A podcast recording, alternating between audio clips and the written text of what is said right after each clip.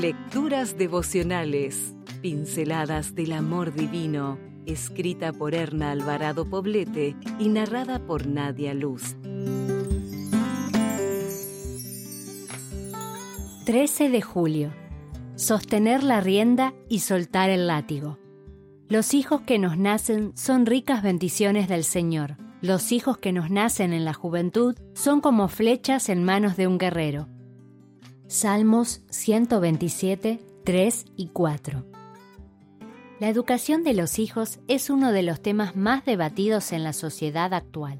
Sin duda, los padres se encuentran en una gran disyuntiva. Algunos toman el extremo de la permisividad más absoluta, mientras que otros se inclinan por la severidad y por un autoritarismo semejante a una tiranía.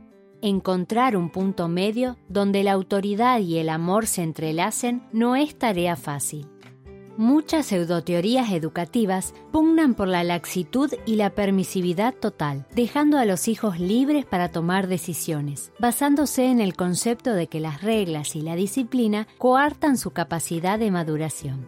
Por otro lado, están los conceptos de la vieja guardia, ya sabes, la letra con sangre entra, que por supuesto tergiversan las declaraciones de la palabra de Dios cuando dice que el padre que ama a su hijo madruga a castigarlo.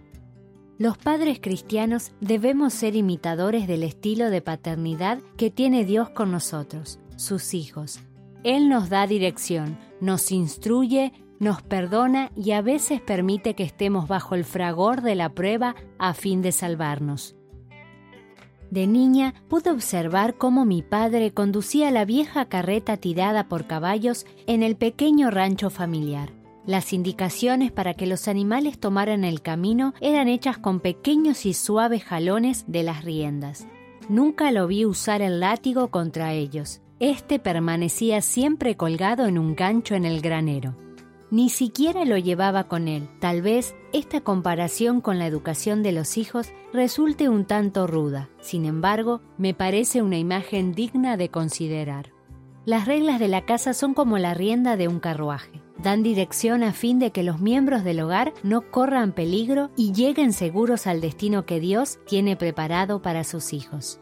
Por otra parte, el uso del látigo, la severidad extrema y los golpes físicos degradan, desvalorizan y anulan la condición de creación de Dios que todo ser humano posee.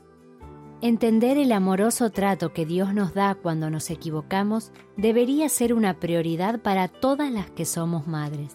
Debemos hacer todo para salvar y redimir a nuestros hijos cuando yerran del mismo modo que nuestro Salvador y Redentor lo hace con nosotros. Si desea obtener más materiales como este, ingrese a editorialaces.com.